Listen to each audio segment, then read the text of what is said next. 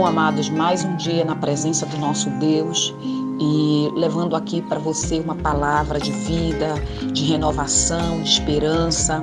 E eu quero falar é, quando surgem as dificuldades na vida das pessoas, geralmente as pessoas elas questionam, elas perguntam, onde que está Deus? Será que Deus está perto de mim? Será que Deus se importa comigo?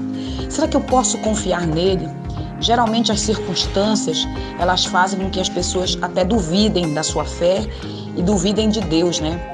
Mas à luz da palavra, eu quero trazer para vocês duas considerações importantes que façam com que você acredite e confie no Deus que nós servimos. Primeiro, Deus está com você o tempo todo, porque ele tem o poder para estar conosco.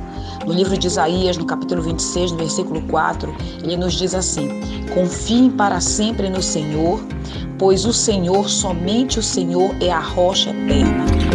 O que, que isso quer dizer?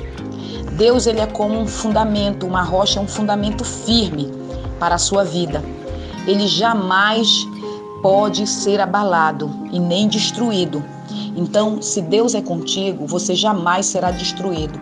Ele está aí contigo como uma rocha firme, te segurando, te sustentando.